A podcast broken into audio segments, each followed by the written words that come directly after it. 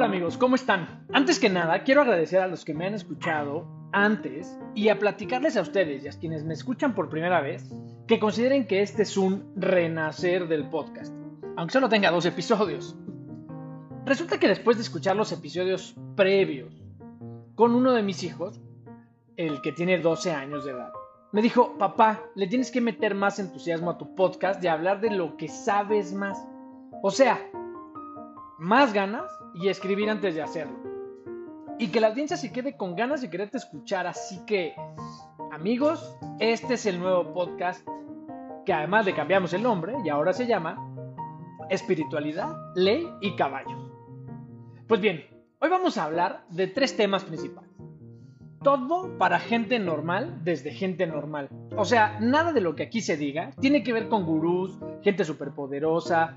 La idea es hablar de tres temas, más o menos 10 minutos en cada uno, con una pregunta específica de cada tema. Se trata de establecer una plática común de alguien común a gente común. Entonces, uno, en el tema espiritual, la pregunta o comentario será, ¿puedo en mi día a día hacer todo con amor, sin ego, con humildad, con coraje? Ya más adelante les explico qué.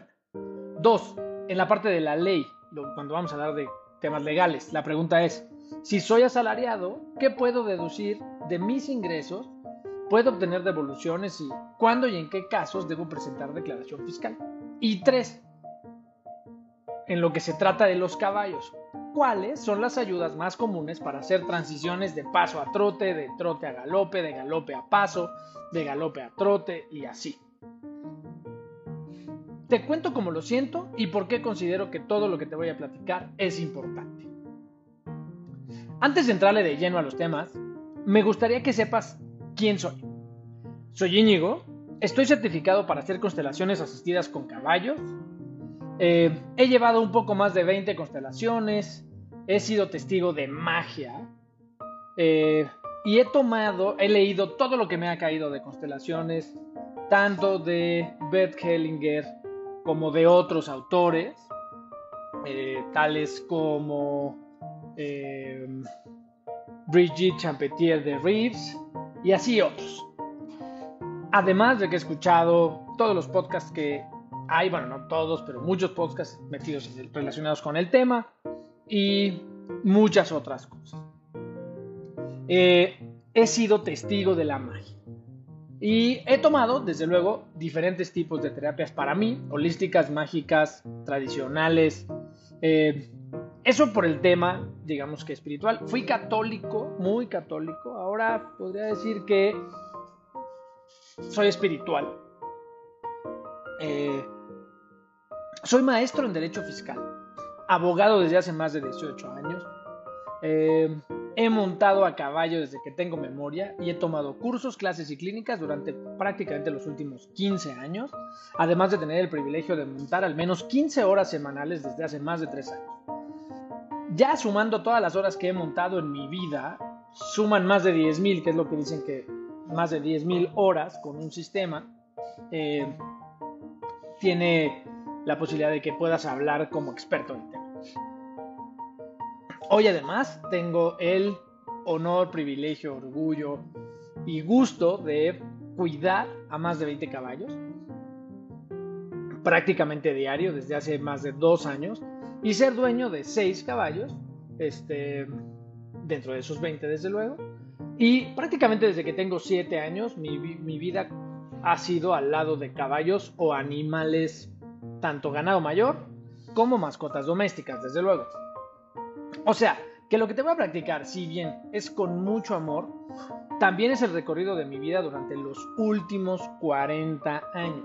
Yo tengo 45 de edad, pero los primeros 5 pues están un poco nublosos.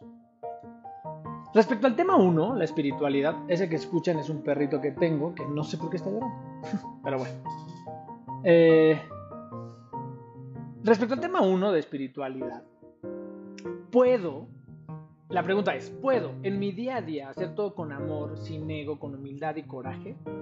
Para platicar de este tema, es importante decir que lo que quiero hacer es bajar un poco el nivel de la espiritualidad y podérselo dar a todos.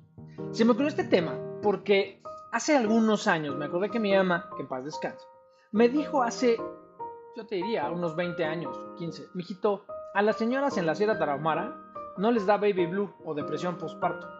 Así que no me vengan. Frase de mi madre. Aclaro que mi madre nació en el 45 y durante algunos años fue maestra en la Sierra Tarahumara, por allá de principios de los años 70. Y era una mujer de su época, es decir, con las filias y fobias que tenían las señoras de los que nacieron en el 45. Tomando eso como primer motivador, me puse a pensar que con mucho dolor y frustración me di cuenta que en el mundo existen diferentes oportunidades para las personas y tristemente en México y en el mundo, la desigualdad es un flagelo que daña a todos. Pues bien, traigo esto a la discusión porque mi, intención es que todos podamos vivir en amor, con el ego existente pero dominado, con humildad y con el coraje que se requiere para avanzar. Entonces, voy a poner tres ejemplos de vida o ejemplos de vida que trataré de unir todos al final. El primer ejemplo es, eres un papá o una mamá, te levantas temprano, despiertas a tus hijos, siempre hay un pequeño estrés ahí, no hay duda, porque los niños no se quieren despertar, porque cuesta trabajo, porque tú mismo no te quieres despertar. Desayunan o preparan lo que se necesita para empezar el día y se van a la escuela. Tu nivel de estrés para cuando los niños se van a la escuela puede ser de 2 o 3 de 10, digamos, ¿no? O sea, ya te peleaste con ellos o no, ya te apuraste porque si que no se quiso despertar, que si no se quiso tomar el jugo, que si no quiso desayunar, que si la mochila, que si no sé qué. No quiero decir que todos los días sean complejos, pero tienen cierto nivel de estrés.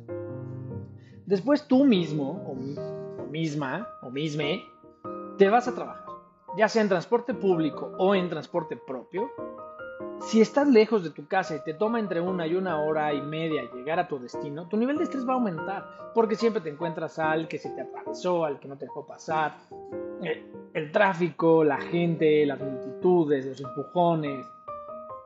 Entiendo que ya tu nivel de estrés aumente. Llegas al trabajo y los pendientes, tus clientes, tus jefes, tus propios pares generan problemáticas. ¿no? Ahí tu nivel de estrés ya está como en 7 de 10. O sea, ya tienes las broncas y luego te, te encuentras con que tienes que pagar tus gastos, el súper, la renta, las colegiaturas, las cosas, el doctor, las medicinas, lo que sea que tengas que pagar. Y en la mayoría de los casos, pues, te alcanza apenas o no te alcanza, no sabes si vas a llegar al final de la quincena o del mes o del año con el tema de lana. Entonces, claro que para ese momento del día o de la semana tu estrés está en 9 de 10, ¿no? Y si además tu pareja, si es que tienes, no ayuda o es motivo de estrés, pues peor, ¿no? Llegaste a 10 de 10. Estoy perfectamente claro que más de una persona que esté en esa situación dice, no tengo tiempo para meditar, no tengo tiempo ni ganas de hacer nada de eso, así que ni me vengan.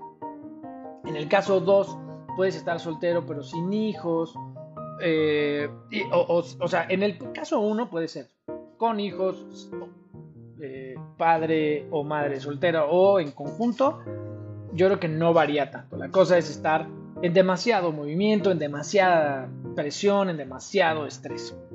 El ejemplo 2, eres un soltero sin hijos, pero no tienes dinero, no tienes trabajo, estás medio deprimido, nada te sale bien. Tu nivel de estrés vuelve a estar en 8 o 9. O sea, mismas cosas, excepto levantar niños, pero el tráfico, la falta de lana, eh, la imposibilidad, la falta de oportunidades, en fin. Y tres, eres soltero o soltera o soltere, sin hijos, pero te va bien, tienes trabajo, tienes dinero, pero no tienes ganas.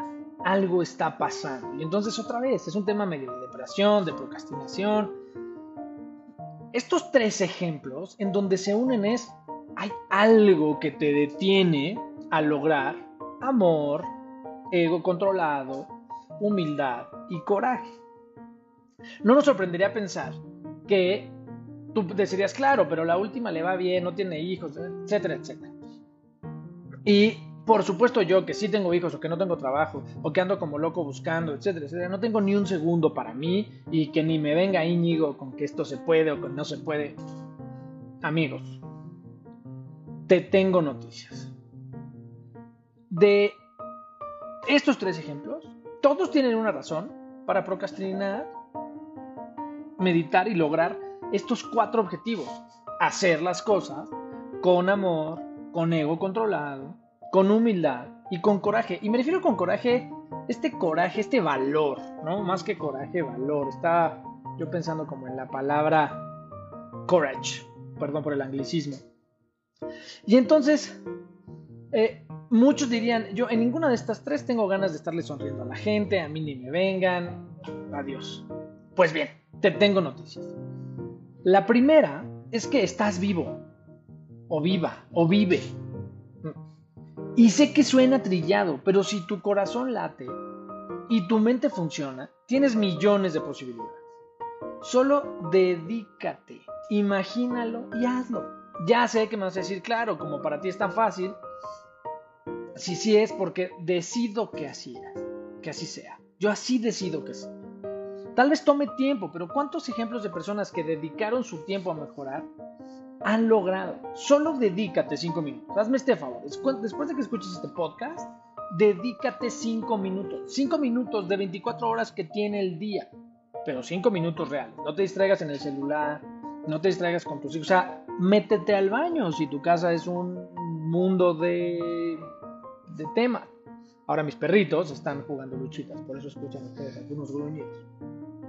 Cinco minutos reales. Y solo esos cinco minutos son de agradecimiento, valorando lo que sí eres, lo que sí tienes, lo que sí vales. ¿Para quién? Para ti. Yo no dudo que digas, no, es que yo todo en mi vida ah, lo he dicho, lo he decidido. Siempre me equivoco, camino para acá y es como si estuviera lleno de bombas, piso una mina y me explota en el pie. Volteo para el otro lado y me pega un... lo que sea. ¿eh? Sé agradecido, valora lo que sí eres. Si te has equivocado mil veces, seguro acertaste al menos una vez en toda tu vida. Felicítate por eso. Respeta a tu ser, diciéndote bien hecho por eso que hiciste una vez en la vida bien. Vamos primero a reconocer, si tú crees que en toda tu vida, el tiempo que hayas tenido aquí en la Tierra, no has tomado una sola decisión correcta, una decisión, y, en tu definición de correcta y de bien, luego vemos, ya hablaremos de juzgar y de no juzgar. Ahorita lo que te digo es, felicítate por esa única decisión, si es que según tú todas han sido malas, bien decidida. Y yo te digo qué pasa si no encontraste nada.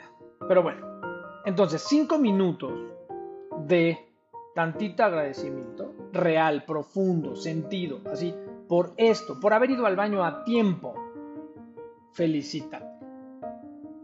Ya si quieres, te seguirás reprochando las otras mil veces que la regaste durante el otro las otras 23 horas y 55 minutos del día.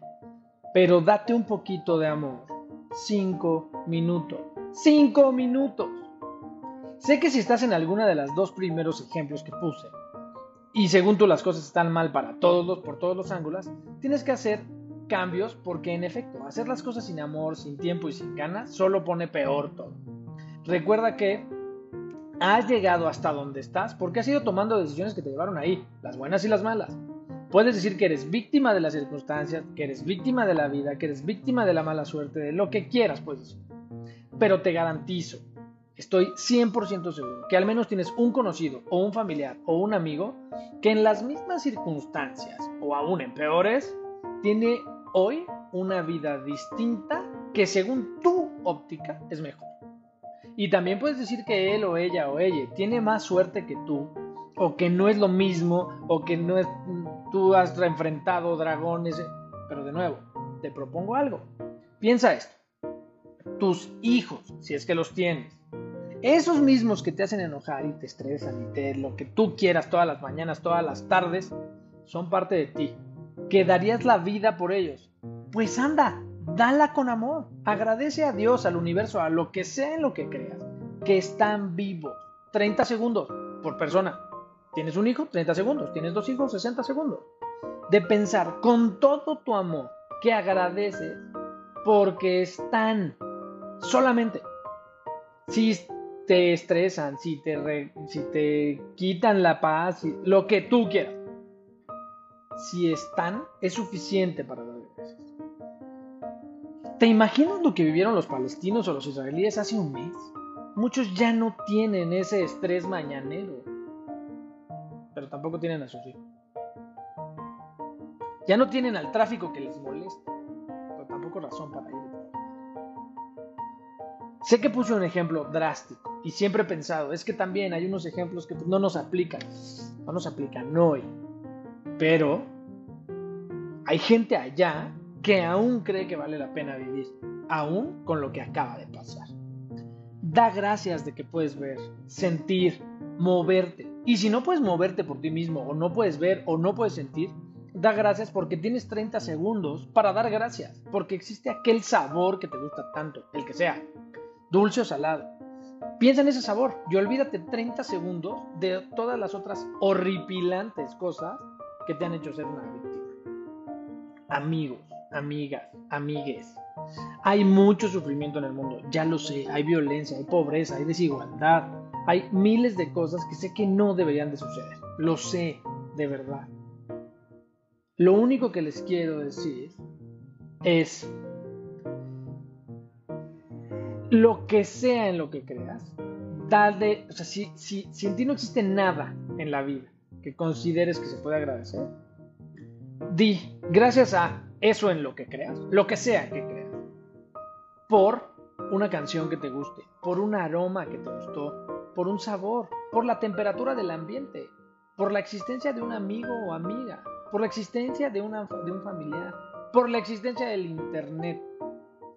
Hay algo que puedes agradecer, porque hoy despertaste y abriste los ojos, con todos los problemas. Y ahora te pido que durante 66 días desgracias. Cinco minutos. No más. Cinco minutos. Si no hay cambio, agradece que tenías razón y que eres mucho más listo que yo. Pero 66 días. ¿Por qué 66 días? Porque de acuerdo a un escritor que leo que se llama Robin Sharma, el mismo que escribió El conde que vendió su Ferrari, el monje, perdón, que vendió su Ferrari o 5 AM Club, él dice que en realidad para hacer un hábito se necesitan 66 días, no 21 como es la creencia popular. Entonces, 66 días, 5 minutos. ¿Ok? Son 300. O sea, en realidad, o sea, son 300 minutos en total. O sea, prácticamente semana y media. O sea, el año tiene 50 hazlo y platiquemos si te fue mejor. ¿Ok? Perfecto amigos.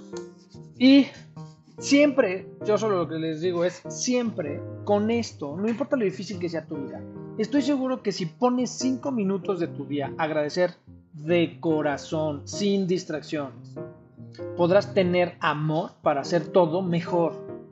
Un poquito de ego para no permitirte renunciar Humildad para saber siempre que eres afortunado, afortunada o afortunada por eso que tienes, eres o por quien compartes la vida, con quien compartes la vida.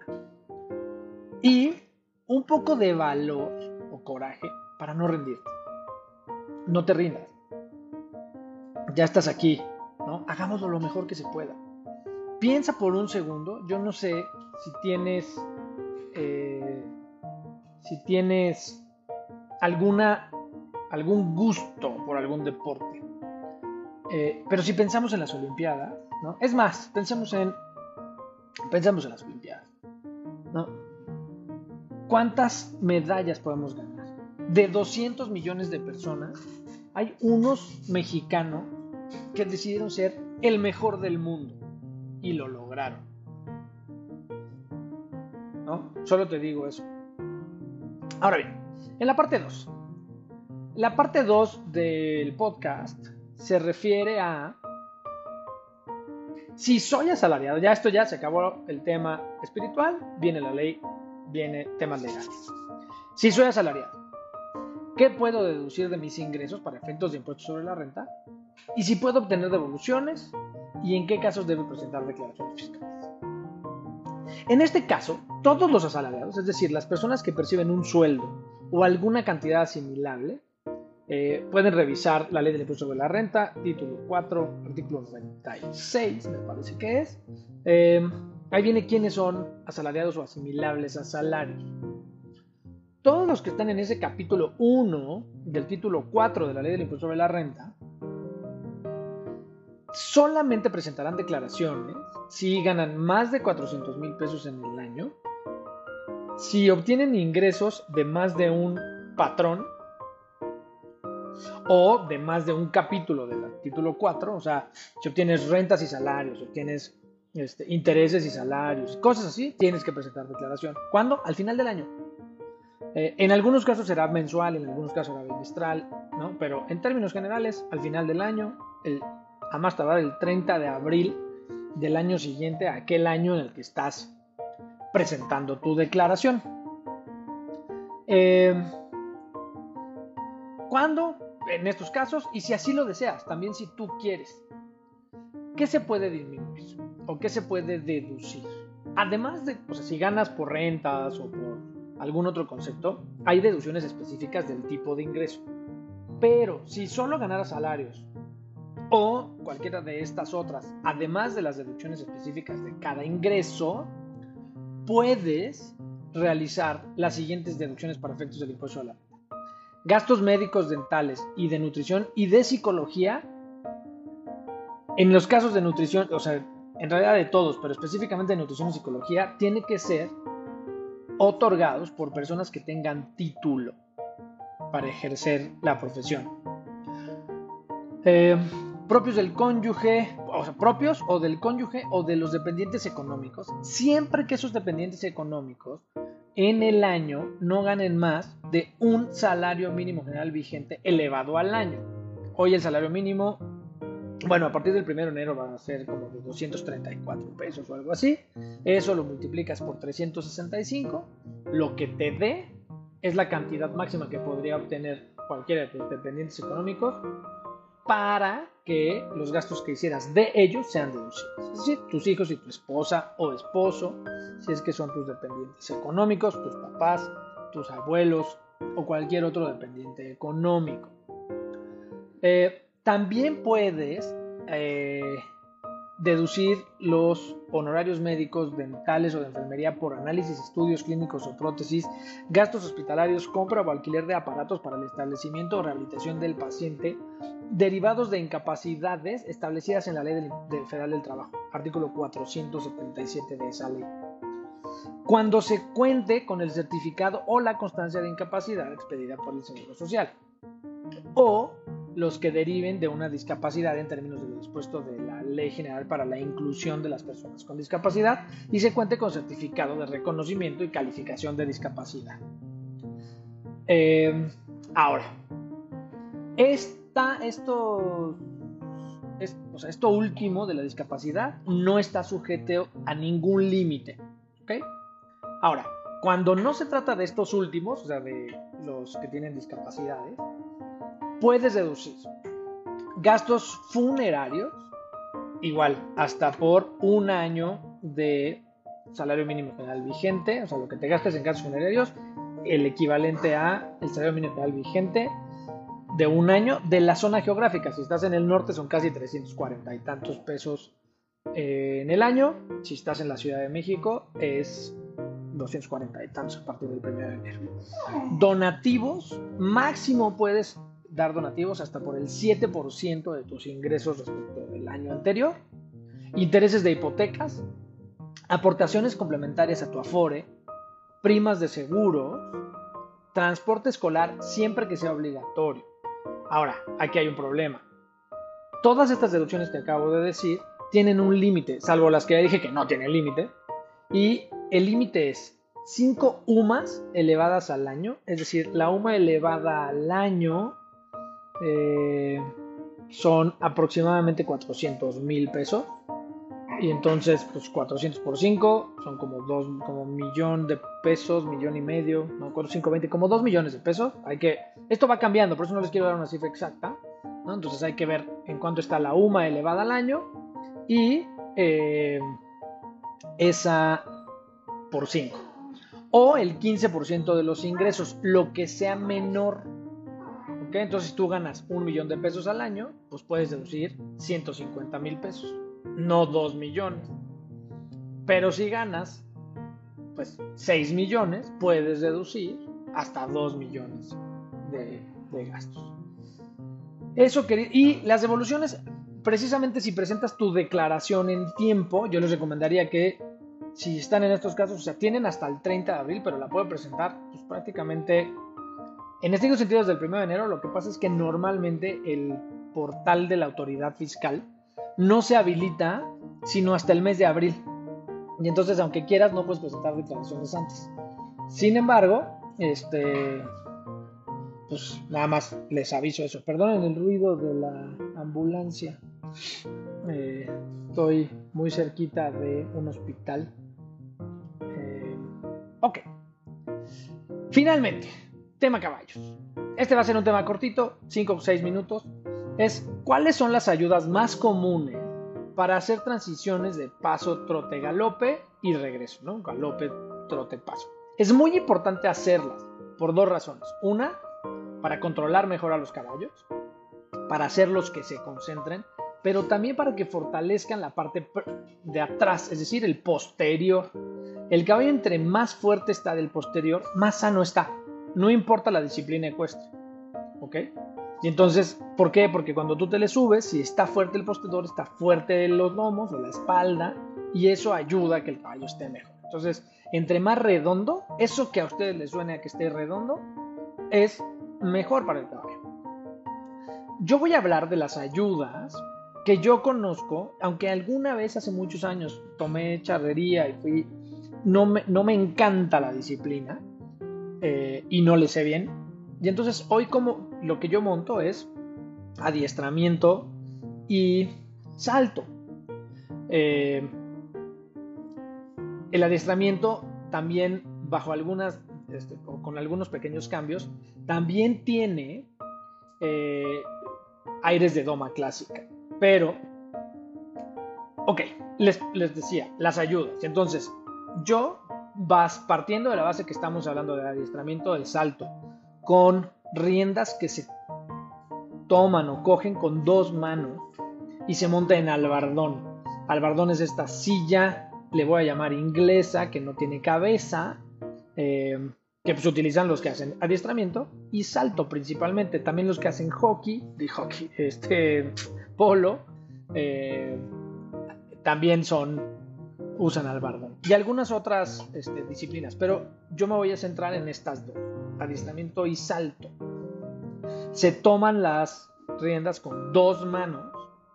Eh, normalmente si ustedes piensan en la cruz del caballo, lo recomendable es eh, pensar que si uno tuviera una taza de café con doble asa y la separación y esa taza tuviera doble altura. Entonces, si yo pusiera la taza justo sobre la cruz del caballo, mis manos tendrían que estar más o menos entre 7 y 10 centímetros arriba de la cruz y con una separación más o menos de entre 5 y 7 centímetros, que sería el diámetro de la taza. ¿no? Espero que el ejemplo sea lógico. Entonces, me siento profundo. ¿Qué quiere decir me siento profundo? Es pongo, eh, perdónenme las referencias, pero hagan de cuenta que quisieran que su ano tocara el albardón. ¿ok? O sea, bien profundo.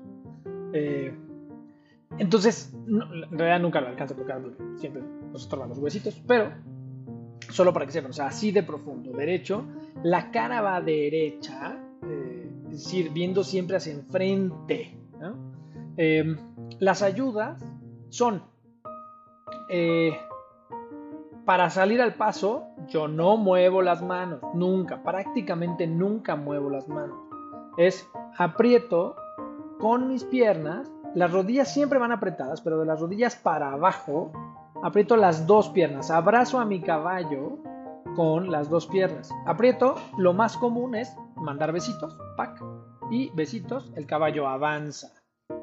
Si quiero salir a trote, lo más común, sobre todo en los caballos bien adiestrados, es que yo apriete un poco más, pero además haga este levantamiento para hacer trote levantado Puedo no empezar con trote levantado, nada más es apretar un poco más, dar unas pequeñas pataditas Y aquí sí, empujar un poquito el cuerpo para adelante, un poquitito. Tiene que ser, piensen ustedes que no se debe de notar. Y luego, para salir a galope, si voy haciendo trote levantado, lo primero que tengo que hacer es volverme a sentar, la pierna de afuera, es decir, imagínense ustedes que sus dos piernas estuvieran paralelas, ¿ok? Entonces, la de afuera, desde luego, es la que va hacia afuera de la pista y la de adentro es la que va hacia el centro de la pista. Si ustedes estuvieran haciendo un círculo en una pista o en un eh, picadero. La pierna de afuera va ligeramente atrás, más o menos medio pie. Si las piernas estuvieran paralelas, su pierna de atrás va medio pie hacia atrás y vuelven a presionar con esa pierna y aquí sí mueven un poquitito la mano izquierda, ¿no? O bueno, la mano de adentro, discúlpenme. Tantitito hacia adelante. Y entonces, bien sentados, patada en el... Patada o apretón. y bien sentados, mano de adentro tantitito ligeramente hacia adentro, mano de afuera no se mueve y salimos a Y si fuera, eso si fuera mano, una mano, y si fuera a la otra, pues es la misma ayuda, la mano de adentro ligeramente. No, lo que es que estoy, al momento que les hago este podcast, pues hago la pantomima. Para bajar de galope a trote, aunque suene inaudito, se pasan las dos piernas, se hacen ligeramente hacia atrás, paralelas, se aprieta y el cuerpo va ligeramente hacia atrás. También se pueden hacer ayudas levantando, haciendo este trote levantado. El caballo normalmente entiende eso, pero bien apretadas las piernas y echando el cuerpo para atrás, sin mover las manos. No se trata de jalar la boca del caballo. Es muy importante que en la boca del caballo haga, haya presencia, pero no haya jalones. Pero tampoco que no haya nadie.